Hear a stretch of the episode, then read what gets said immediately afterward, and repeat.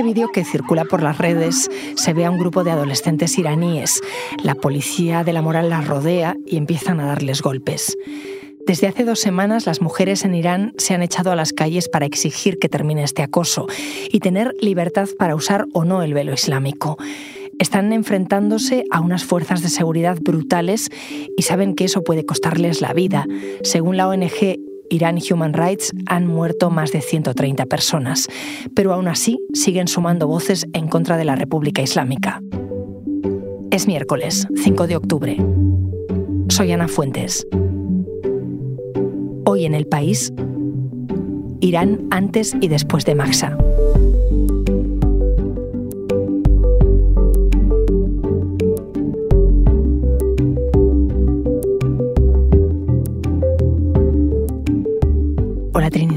Hola Ana, ¿qué tal?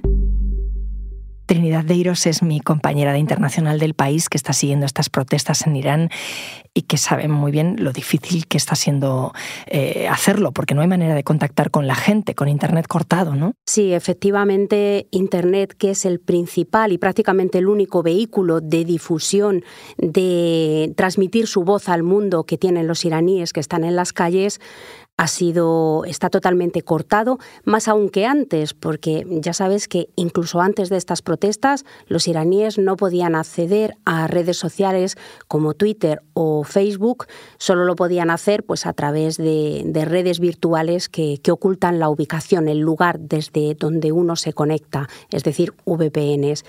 Y, esto es una dificultad muy grande para saber qué está pasando ahora mismo en Irán.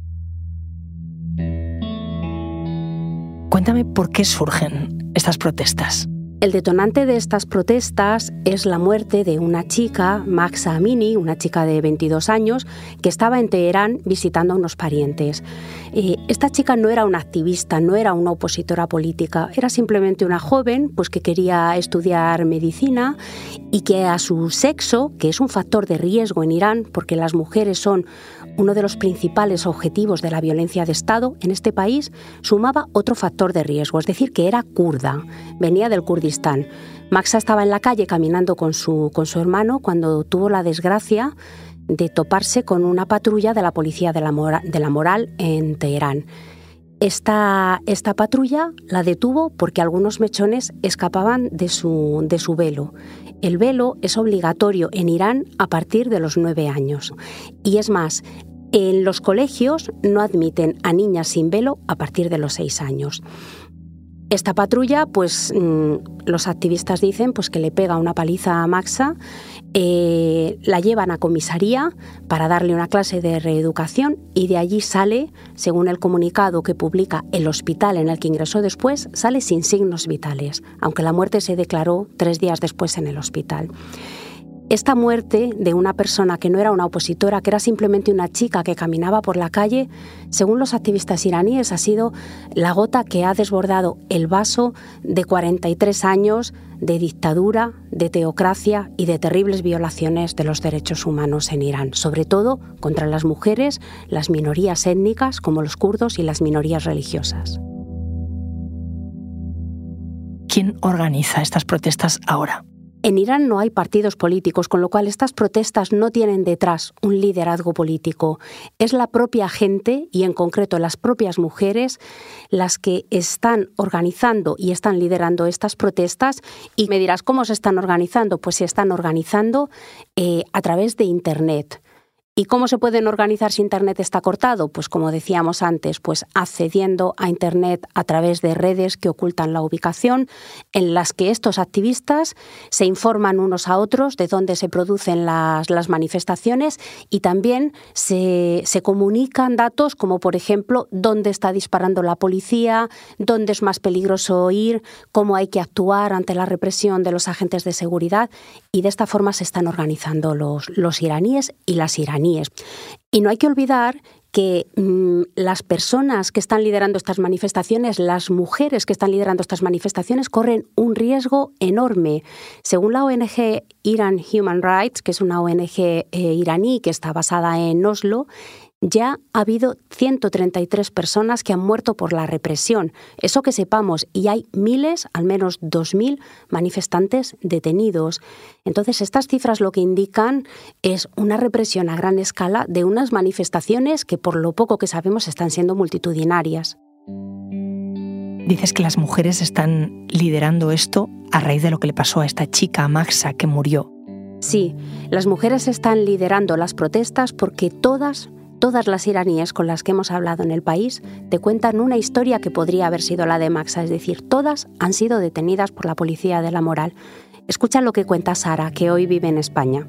Estábamos en la playa, estábamos como mujeres, chicos y chicas, y no hemos eh, hecho nada mal. Solo estábamos en la playa, estamos reyendo, estamos contentos. Y uno de nuestros amigas fue dentro de mar, pero con ropa, con ropa, totalmente con ropa, porque en Irán en la playa no, no es así, no podemos eh, ir dentro del mar sin ropa como aquí, no, no, nunca. Y de repente hemos visto que han venido mucho de policía moral. ¿Y qué pasó después? Eh, ¿A qué se enfrenta una mujer en una situación así? Pues a un castigo increíblemente desproporcionado por nada. A Sara, esas risas con unos amigos en un día de playa le valieron lo que ella misma relata así. Yo estaba en cárcel para tres días, me han pegado, me han pegado muy fuerte, 50 veces 50 veces de la espalda hasta abajo de la pierna. Una mujer. Me, preguntaban muchas cosas como, ¿eres virgen? ¿No eres virgen? Vamos a hacer un, examen que tú eres virgen. ¿Habéis bebido algo como alcohol? Esto es muy personal. Esto nos da mucho vergüenza eso no pasa solo a mí. Por ejemplo, cuando quieres salir de metro, las chicas, las mujeres dicen a otras mujeres, cuidado, hay policía fuera de metro. Cuidado, es un miedo, es un miedo tremendo. No nos dejan que hablar.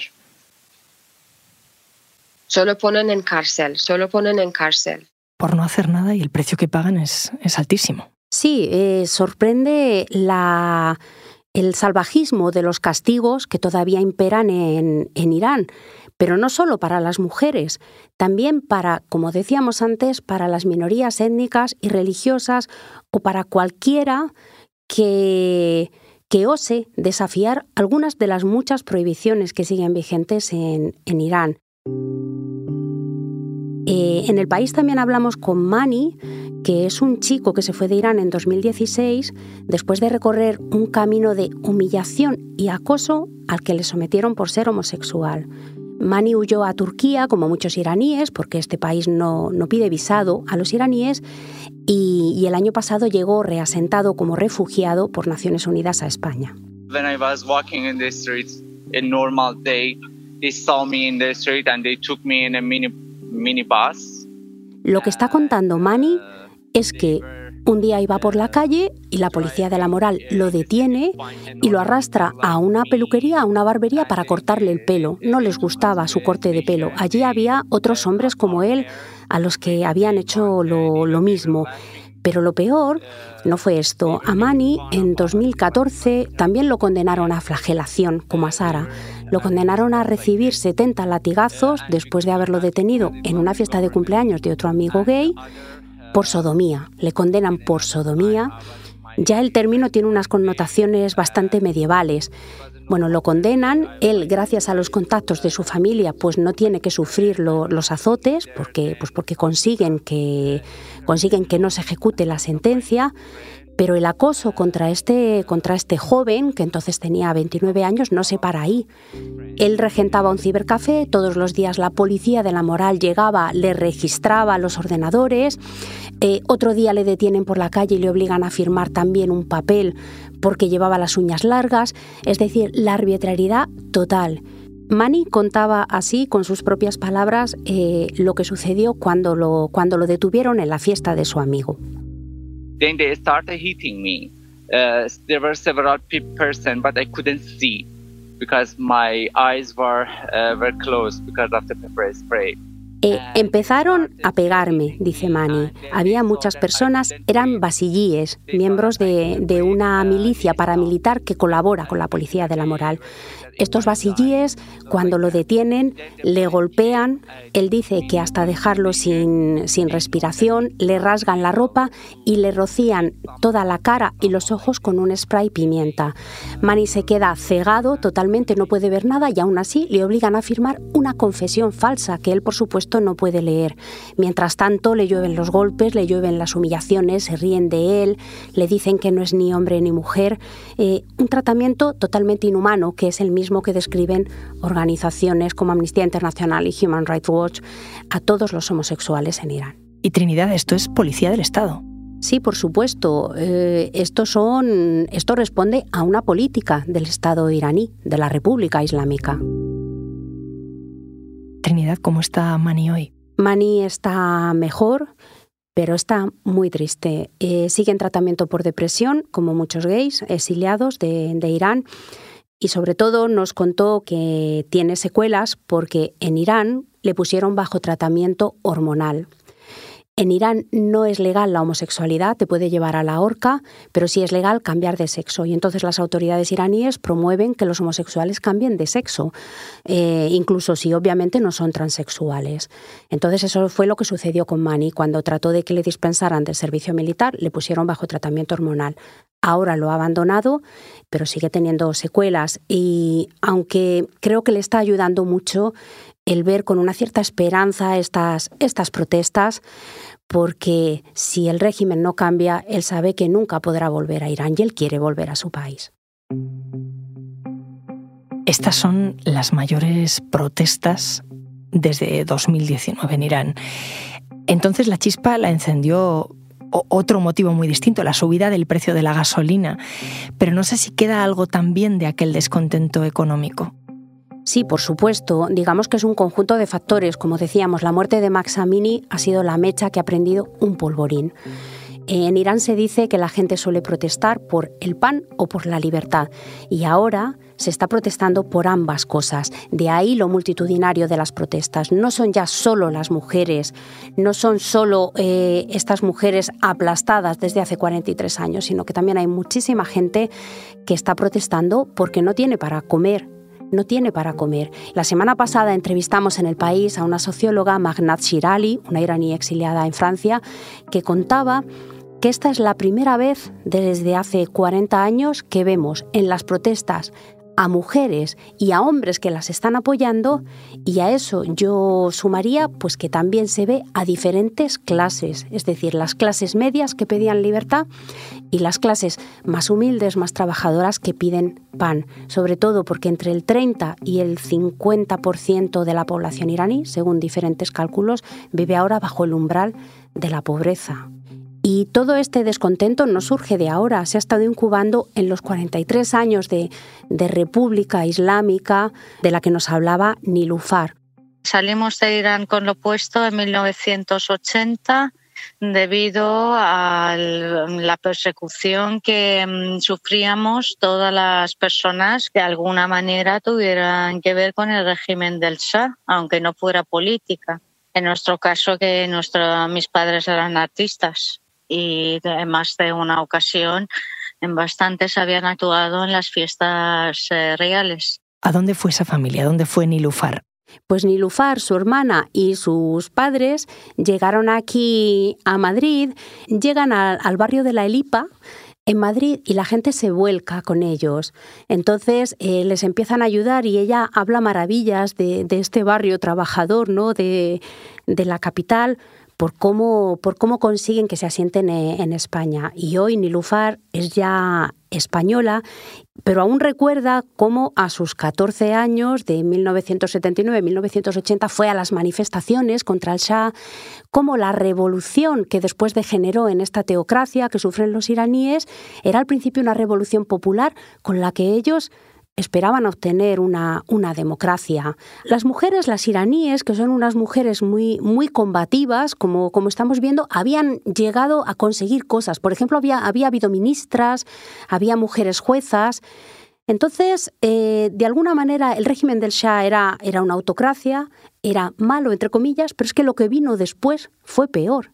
La revolución islámica fue peor, sobre todo para las mujeres. Esto no es una república, esto ha sido una teocracia islamista desde el principio, porque es un islam fundamentalista que no tiene absolutamente nada que ver con lo espiritual, con la religión, con la fe de los musulmanes. Esto es un islam político, fascista, y que mm, lo que no quiere bajo ningún concepto es soltar el poder del que, del que, con el que se ha hecho bajo engaños con la ayuda de potencias extranjeras que entonces se nos vendieron el, eh, a Khomeini en tres meses, que no le conocíamos ni Dios en Irán. En tres meses nos venden a Khomeini como el pacificador.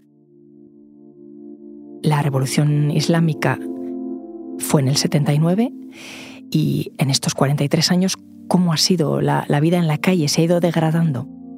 Ha, habido, ha habido momentos de mayor apertura, pero que nunca, han desembocado en una, en una democratización, ni siquiera parcial del régimen, y sobre todo la situación económica en los últimos años ha empeorado muchísimo. Eh, la propia Nilufar nos lo contaba de esta forma ha habido rachas que la gente les han dejado un poco más en paz, porque es que la gente de verdad lo único que quiere es vivir en paz. Hasta estaba dispuesta a soportar eh, situaciones insoportables con tal de tener una estabilidad en su día a día, pero es que ni siquiera eso ni siquiera de, aparte de tener violados todos sus derechos fundamentales, es que aparte no tienen ni para comer. En la venta de órganos en Irán se anuncia y se regatea, se venden córneas, se vende de, cualquier órgano, simplemente para poder comer. familias eh, desesperadas venden a una hija, un hijo, con tal de poder seguir dando de comer a otros. Y estamos hablando de un país absolutamente rico en recursos naturales y estamos absolutamente aplastados por todos los lados. Esta situación, que ya era pues muy, muy difícil para los iraníes de a pie, empeoró en 2018 cuando la administración de Donald Trump rompe con el acuerdo nuclear al que se había llegado con, Irán en 2015 y las sanciones vuelven a estar vigentes y las va endureciendo. Eh, esto sobre todo afecta a la principal fuente de ingresos del Estado iraní, que es la venta de, petróleo, y las consecuencias para la población han sido dramáticas. Es decir, las clases trabajadoras se han empobrecido, y sobre todo personas que antes eran clase media se han ido deslizando también hacia la precariedad. ¿Tú crees que estas protestas van a servir para que cambie el régimen? Eh, exiliados como Mani, Sara y Nilufar y otras muchas personas, las mujeres y los hombres que se están manifestando en Irán, tienen esa esperanza, creen que se ha llegado al límite y que tiene que haber un cambio. Pero yo creo que la clave es eh, la actitud y el comportamiento de las fuerzas de seguridad y de los dos ejércitos que tiene Irán. Irán tiene el ejército regular y luego un ejército paralelo, que es la Guardia Republicana, los Pasdarán, muy, muy ideologizado. Yo creo que es complicado que este ejército tan ideologizado, la Guardia Republicana, eh, se niegue a reprimir a los manifestantes, porque este, este ejército está profundamente imbricado en las dinámicas de, corrupción y de, y de, beneficios económicos que obtienen las personas eh, cercanas eh, al poder. De cualquier manera, como decía la socióloga Shirali, ningún régimen puede mantenerse a largo plazo si un pueblo se levanta contra él. Y no hay que olvidar que las mujeres, estas mujeres que se están quitando el pañuelo y que están gritando mujer, vida y libertad en Irán, son la mitad de la población iraní. Esto es una fuerza que no se puede, que no se puede reprimir a largo plazo con ningún ejército. Trinidad, gracias. Gracias a ti, Ana.